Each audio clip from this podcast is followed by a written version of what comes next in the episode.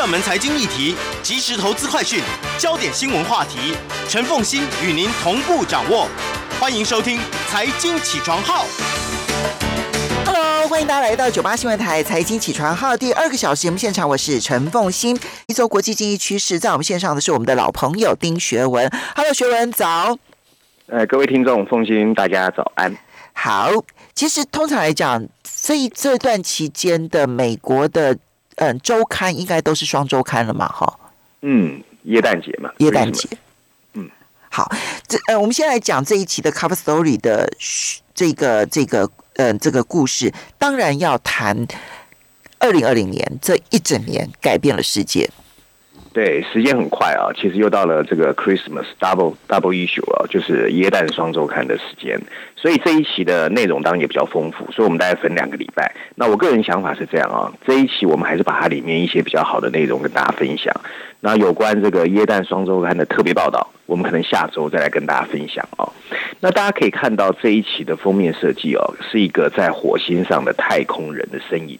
啊，那经济学人借由画面哦，带出经济学人想在这一本《耶诞双周刊》表达的呃十六个面向啊。不过大家如果印象深刻的话，每年的《耶诞周刊》的特别报道其实都有一点比较偏人文啊，还有地域性啊，所以并不是像大家期待的那么多。那当然就说对一些西方文化有比较深的想理解的啊，你比如想去了解一些比较啊 localized 的一些文化，可以去看啊。那首先，我们啊先挑出来的是啊序论第一篇，它有一篇文章是带我们回顾这个被 COVID-19 折腾的一年的二零啊二零年啊。那他在序论第一篇第十五页，大标题写的就是二零二零年的新冠肺病，每个事情都已经改变的这改变的这一年，为什么这个疫情会被？当做一个大的转折点，牢牢记住啊！所以是一个 review 的这个 article。不过我个人觉得写的蛮好的，就大家看完之后会蛮有感的，就是蛮有一些论点啊。文章一开始他就举了一个人哦，叫 Warren Harding 哦。Warren Harding 他在西方是很有名的一个呃思想家，他曾经用一个新词汇哦，叫常态化。展开了他在一九二零年的美国总统大选哦，他当时选总统，嗯，这是刻意在呼吁美国人你要去忘怀第一次世界大战，还有当时刚刚发生的西班牙流感的痛苦回忆。所以选举的时候，他喊的 slogan 就是常态化，嗯，然后让他们他希望呼吁选民让自己能够回到黄金时代的一个选举的操作。然而，大家都知道，咆哮的二十年代并没有顺理成章的让美国人回到哈迪想要的常态化。嗯，取而代之的是，它成了一个非常有前瞻性和冒险精神的新时代，甚至塑造了工业和艺术开创型的发源时代，就比预期更好、更 aggressive。战争跟爵士时代那种无法被有效遏制的某种千丝万缕的类似联系再次发生，疫情蔓延也常常会有类似的状况。西班牙流感杀死了比预期多了六倍以上的美国人，伤愈者带着报复性的欲望迎向了一九二零年代。这种精神很可能会让二零二零年我们刚刚过的二零二零年也是充满了激情跟活力。COVID-19 带来的巨大痛苦，以及它所揭示的不公平还有风险，甚至对创新的促进，都意味着这将是一个被我们牢牢记住，一切都被改变的一年。瘟疫流行是百年一遇的大大事件啊！这一次的 COVID-19 已经在七千万个人的身上被发现，并可能感染了超过五亿，或者是还有很多没有被诊断出来的人。它造成了一百六十万个人以上的死亡，或许还有数十万人没有被记录在呃 paper 上面。数以百万计的病愈者正忍受着疲惫和虚弱的后遗症。世界经济的 output 产出。比原先至少低了百分之七，这已经是第二次世界大战以来的最大跌幅。在所有苦难的灰烬中，会让我们浮现出一个感觉，那就是未来的生活不应该再被动等待，我们要变成积极的心态，努力去追求。造成这种期待改变啊，或至少希望如此的氛围的另外一个原因是，COVID-19 对我们发出了一个警告。每年被屠杀用于食物的八百亿只以上的动物，其实是一个培养皿。它们被培养出了崭新的变异的病毒还有细菌，然后每十年左右，它们会异化成为一种致病的人类病原体。今年只是你付账的时间到了，然后付账的数字是一个天文数字。当经济被封锁的时候，你才发现晴朗的蓝天有多么的可悲可贵。COVID-19 成为人类慢慢发展中随时会迅速爆发危机的一个有力的标志。和这个疫情一样，气候变化不受民粹主义拒绝的影响，它在全球范围内正在造成破坏。如果我们继续忽略它，将来我们要付出的代价会比这一次更高。让大家期待发生改变的第三个原因，就是这个疫情凸显了族群不公平的对象，孩子们的学习被耽误了。离开学校的学生和毕业生再次看到他们的灰暗前景。各个年龄层的人在家里默默承受着无奈和孤单或暴力。移民人口被迫流放，或者带着病源潜回了他的故乡。苦难因种族不同而被歪曲。有一名四十岁的西班牙裔的美国人死于 COVID-19 的可能性是同一个年龄白人族群的十二倍。嗯，在巴西圣保罗，二十岁以下的黑人的死亡率。可能性是白人的两倍。这个世界正在重新适应着不公平的恶化。研究表明，在美国，薪水超过十万美元的工作者中，约有百分之六十可以在家中完成他们的工作。可是，薪水低于四万美元的工作者，却只有百分之十的人可以在家中完成。明明全球今年失业率在飙升，股市的 MSCI 的指数竟然上升了百分之十一。联合国认为。在最坏的情况下，这个疫情可能会迫使超过两亿人陷入极端的贫穷。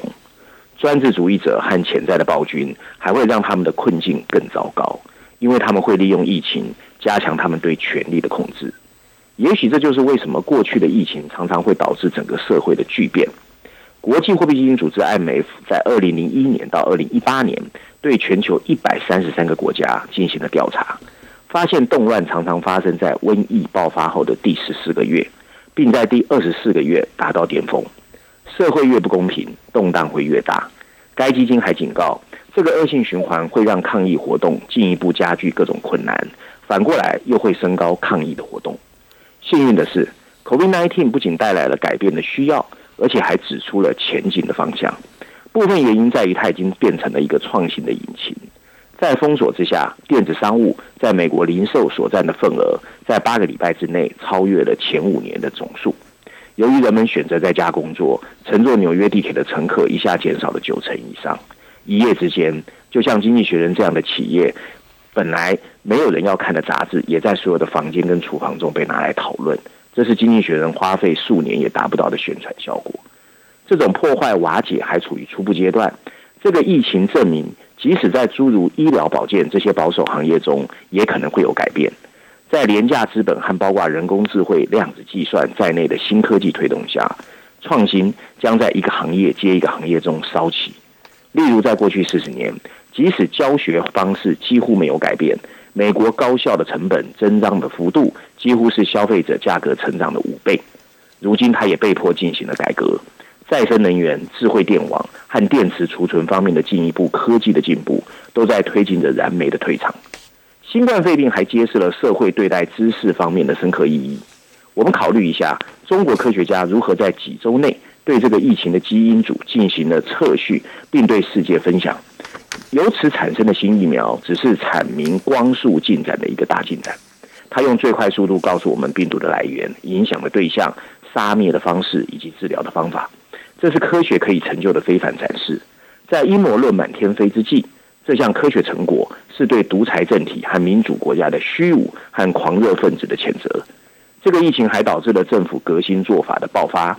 无论是有能力负担得起，或者像巴西这样负担不起的国家，都通过在 COVID-19 花费巨额超过十兆美元的纾困，去拯救整个社会。投入金额是金融危机的三倍之多，这将极大的重塑。公民对政府可以为他们做什么的期望？文章最后一段提到，许多处于封锁状态的人，有可能常常不禁的在疫情期间问自己：人生最重要的是什么？各国政府应该以此为基础，积极推动能够维护个人尊严、自力更生和提升公民自豪感的各种政策。他们应该重塑福利和教育，并集中力量为自己的人民开辟新的发展路径。充满痛苦的一年，也可能会带来一些好处。它应该包括一张更适合二十一世纪的新社会契约。好。会不会成为二十一世纪，尤其是二零二零年之后的新常态？这是我们要去观察的点。我们稍微休息一下，马上。欢迎大家回到九八新闻台财经起床号节目现场，我是陈凤欣。每个礼拜三一周国际经济趋势，在我们线上的呢是我们的老朋友丁学文呢。那学文呢提到了这一期这个《经济学人》，他是双周刊啦，因为他这个这个耶诞节的关系，所以呢他们会两期的内容，然后呢同时出刊呢，他们就要去过圣诞节了哈。那么在刚刚里面提到呢，就是二零二零的新冠疫情。改变了世界的一切啊！它这里面有一些当然是比较小的话题，比如说，嗯，就我们每一年吃的这些肉肉类哈，可能成为病毒培养皿。我觉得这件事情呢，这已经是上千年、几千来，甚至于上万年来，就从人类开始驯养动物，然后成为家畜家禽之后。它其实就已经是一个这样的现象，那我们不太可能真的就因此而离开。你不要讲说我们吃的动物好了，那你比如说马，好，或者是牛，好，那它它不见得是用来吃的，好。那么一，那我们的目的可能是希望它能够取代我们的很多的劳动力。那这一些，你说它有没有这个这个病毒一直传染到人类身上？当然也有，而人跟人之间的接触也会使得病毒传递来传递去的，从。过去几千年来的疫情的这一些爆发啦，然后你去看它的那个源头啦，反正你去看那个流行疫病史啊，你就会发现到说，它就是不断的周呃这个周期循环。它就有可能就是一个新的病毒，那因为新新病毒要到到人体身上，而且适应，而且可以传播，其实要花很长很长很长的时间。好，那但是它就周而复始的这样子的出现，所以我觉得这是比较小的部分了，因为大家其实都理解。但是它这里面所提到那个族群不公平的这个现象啊，在。新科技的推波助澜之下，变得更加的严重。好，尤其这里面所指出来的一个最重要的情况是，年薪如果超过十万美金的。这些工作者有百分之六十可以在家里头完成工作，可是年薪如果低于四万美金的话，只有百分之十可以在家里头完成工作。所以一旦封锁，他就会失去收入来源。我觉得这一个长期的不公平的问题，在未来才真的是我们更要进一步的去小心注意的。好。这个嗯，接下来我们再来请教的是学文挑嗯这个挑的第二篇文章了哈。你特别要看的是《伦敦金融时报》的社论，谈企业资本支出的正确做法。你为什么特别挑这一篇文章？对，因为其实这这一篇哦，其实是二十一号的《伦敦金融时报》的全球社论。其实我一直觉得，我在节目中也谈过很多次，以消费者的角度，大家觉得好像很多事情都差不多恢复呃常态了。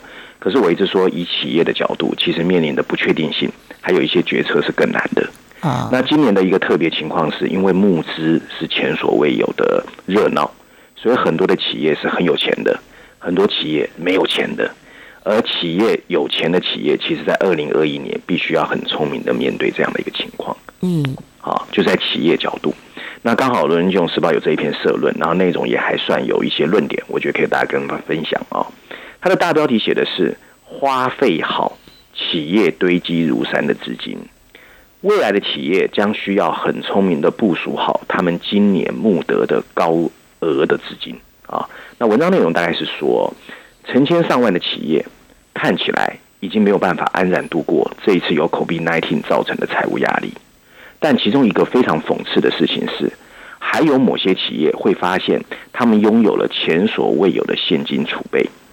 根据美国一个数据提供商叫 Refinity 的数据，目前为止市场上大量的债务、好债券还有股票发行，让包括银行在内的企业今年成功在全球募集了超过六点三七兆美元的资金在手。尽管已经有了疫苗方面的好消息，但这些借贷的一部分仍然是为了帮助那些受病毒打击最严重的人。在未来还会持续好几个月，要渡过难关。我们看到邮轮企业嘉年华就是一个很好的例子。这个企业已经募集了超过一百亿美元的资金，其中包括今年他们第一次不以船舶为抵押发行企业债券，嗯，航空发动机劳斯莱斯和欧洲的航空控股公司 IAG 也呼吁着股东和贷款机构能够在今年尽量放宽他们还款的条件，但还是有部分企业正为资金募集的顺利处于得意忘形的状态。那是因为中央银行对这次疫情采取了把利率推至创纪录的零，并冲入市场购买了大量的政府债券以及企业债券的原因。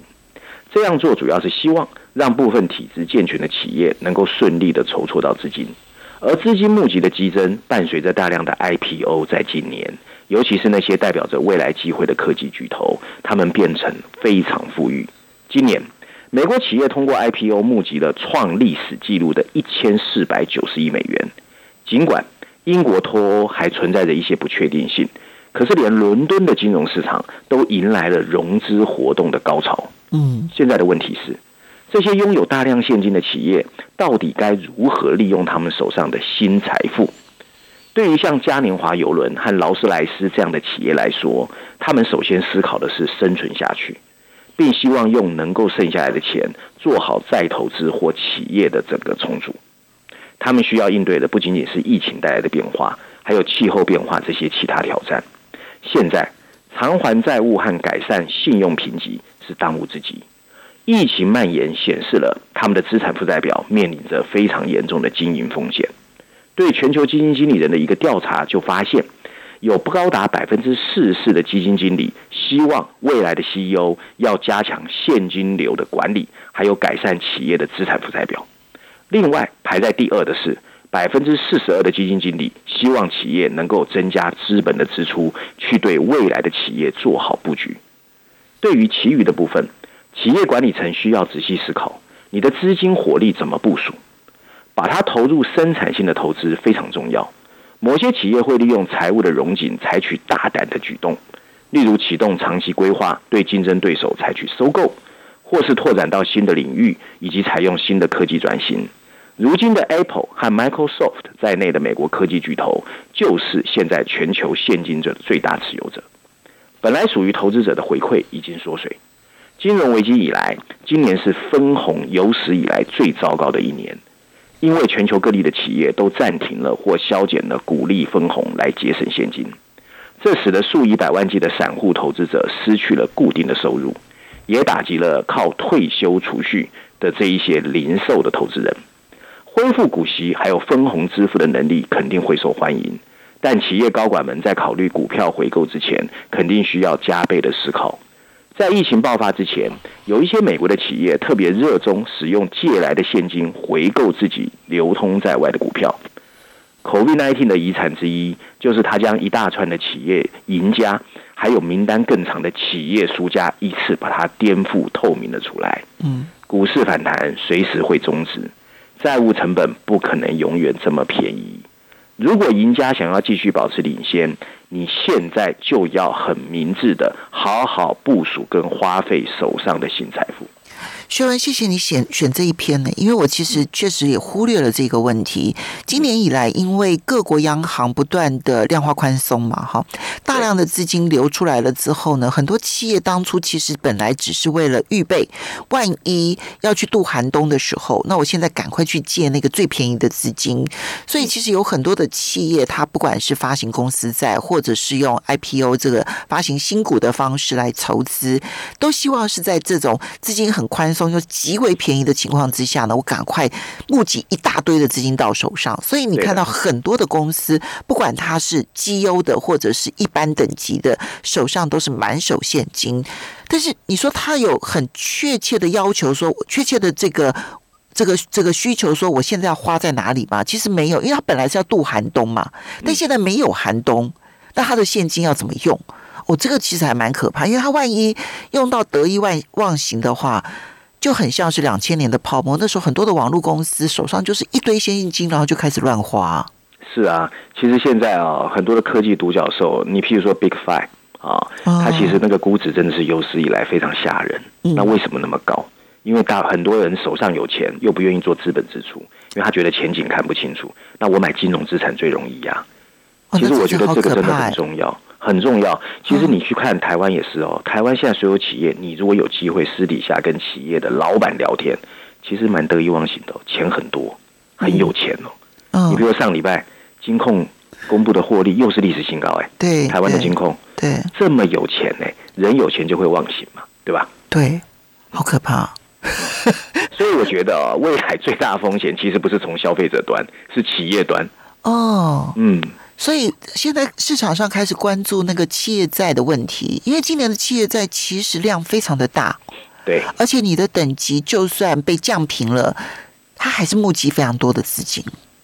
所以它里面举了两个、哦，其实嘉年华邮轮跟劳斯莱斯本来是疫情刚发生的时候，大家公认会最早倒塌的巨型企业。对，你看，他现在手上现金也一百亿美元呢，一百亿美元呢，一百亿美元其实很多，只是我们最近听了太多“造”这个字，你会觉得一百亿没多少，一百亿美元，三千亿新台币啊，各位。对啊，好，所以这个是潜在风险，要小心注意。难怪《伦敦金融时报》要用社论的方式来提醒大家了。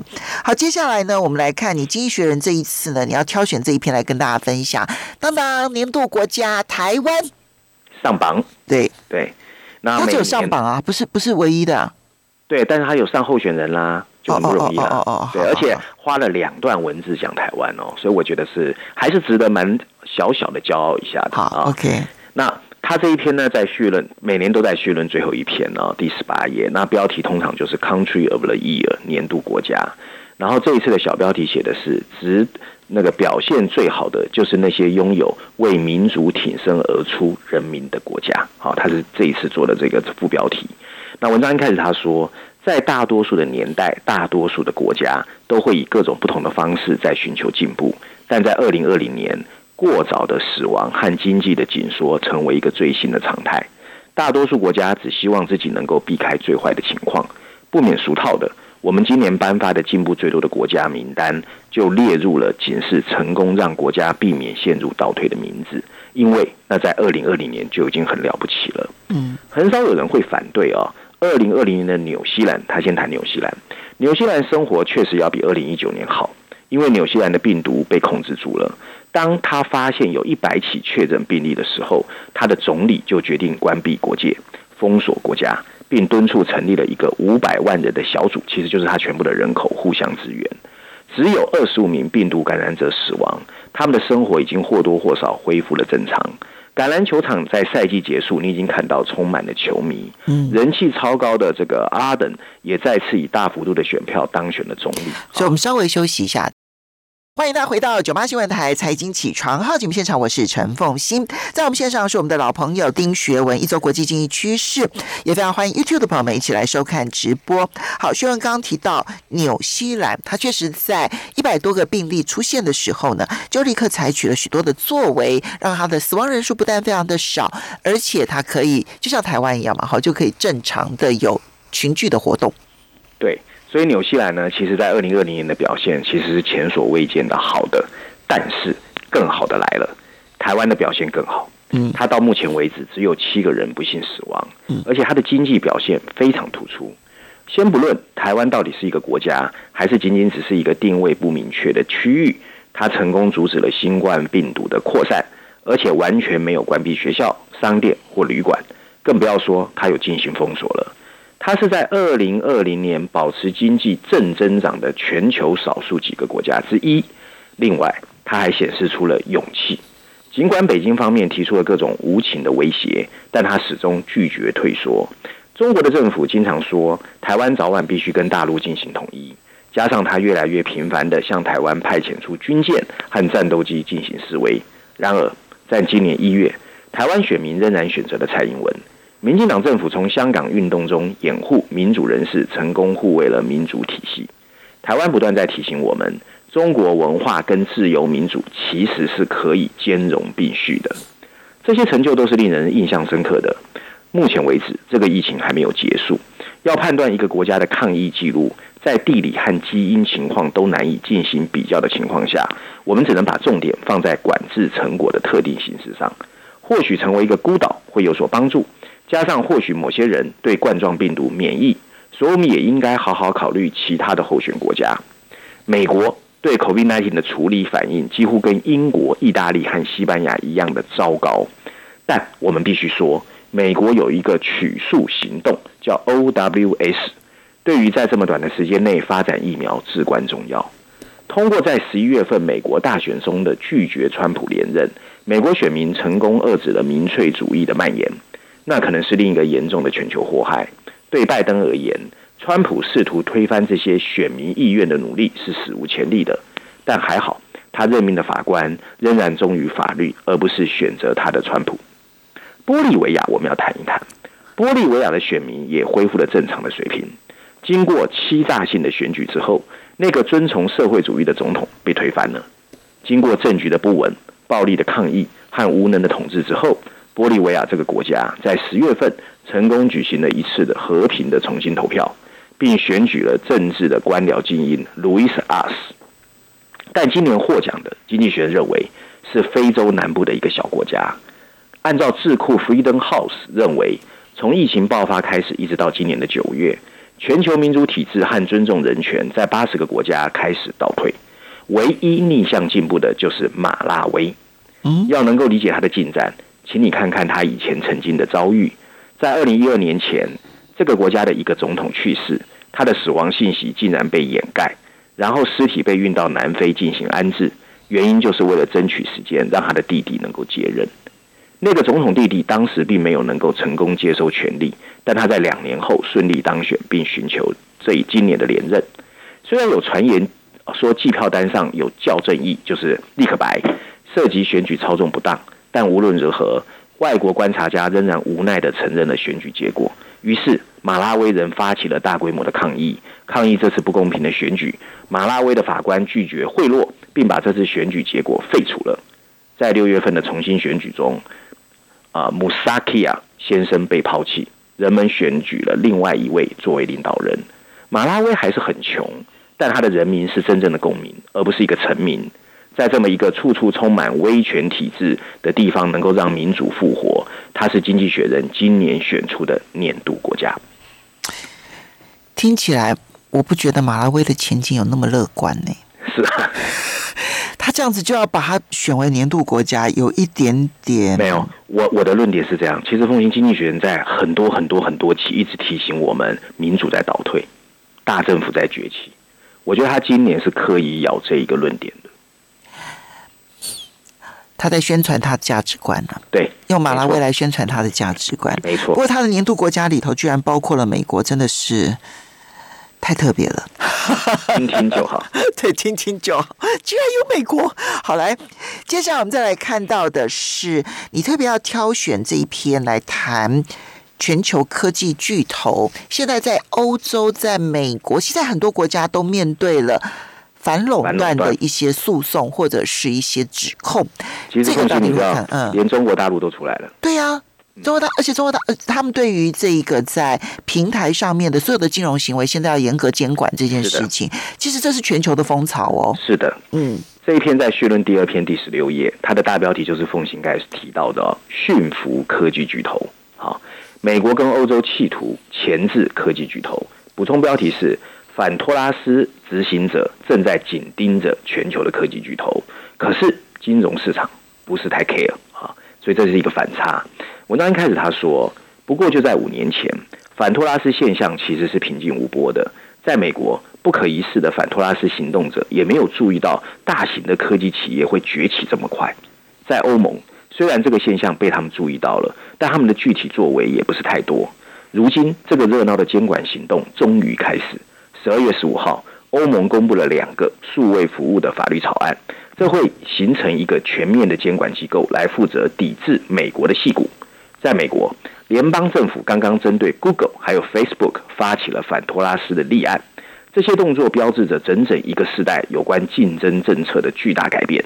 或许投资者应该担心大型科技巨头即将要受到的严重威胁，但奇怪的是，投资人的反应出奇冷淡。细股的 Big Five 五大科技巨头的市值在二零二零年又增长了百分之四十六，现在已经是七点二兆美元。反托拉斯推进的不受待见，反映的是跨大西洋协作的缺乏和这两个截然不同策略的重大缺陷。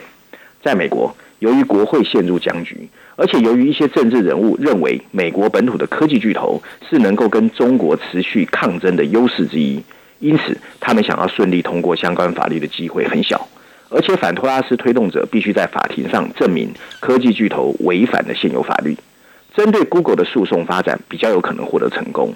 这个案子呢，聚焦在 Google 每年向 Apple 还有制造企业支付了一百亿美元或更多的相关款项，而这些行为被指控是为了确保 Google 的服务会被刻意凸显。针对 Facebook 的指控，则认为 Facebook 非法收购了 WhatsApp 和 IS，企图遏制竞争。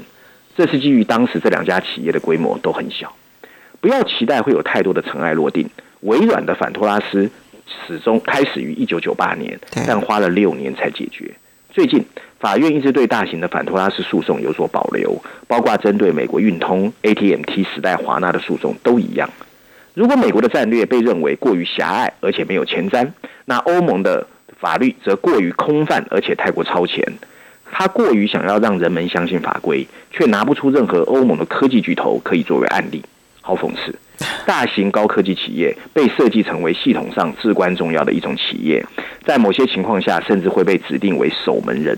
他们对使用他平台的其他企业的数据、内容还有待遇承担相应对的义务。它的危险在于，一个定义不清、规模庞大的政权会造成失能，甚至更加僵化科技的进程。然而，即使欧盟最终通过了这个新法律，也可能在执行法律遇到困难。全球这这个 Big Five 在欧洲的销售只占它总销售额的百分之二十五，而在美国有百分之五十一。他们更可能愿意按照美国法规来管理欧洲业务，而不是在全球范围内采用欧盟的新政策。欧盟所考虑的最高罚款仅为大型科技巨头市值的百分之一，很难想象欧盟会如何去拆解一家美国人的企业。台面上。可以把两个东西加以整合，目标是促进公平竞争，而不是接受垄断，并通过监管来缓和对商业的损失成本。抢占还没有开发的市场是当务之急。美国的反托拉斯运动聚焦于 Google 和其他企业正在锁定并企图击对对手的领域是正确的。对大型科技巨头的未来收购持怀疑态度也是不可少的。美国应该仿效欧盟，让个人能够掌握自己的数据，这可以释放商业市场的竞争力。文章最后一段提到。然而，想在跨大西洋两岸取得共识还很遥远，而且使事情变得更加复杂的是，即使在驯服科技巨头的风头中，科技企业的各个领域正变得更加具有竞争力。反托拉斯应该担心的是那些市场份额越来越高、利润越来越多、新进入者越来越难的产品领域，搜索和在线广告就是。但另外一些大范围的科技领域，现在却是越来越充满争议，包括串流媒体、电子商务和云端。而且他们面临的竞争还来自其他那些大型的科技巨头，就是他们这些科技巨头，而不是跨大西洋两边的反托拉斯运动者，很有可能会在未来改变整个产业环境。所以。美国跟欧洲虽然看起来都采取行动，但是他们的目标不同，方法不同，甚至于彼此之间没有任何互通讯息，然后这样子会使得他们想要驯服科技巨头变得更加困难。那么科技巨头会改变我们的未来，而不是任何的政策制定者。是的，这就是我们所看到的这个二零二零的一些现象。非常谢谢丁学文带来这几篇文章，谢谢。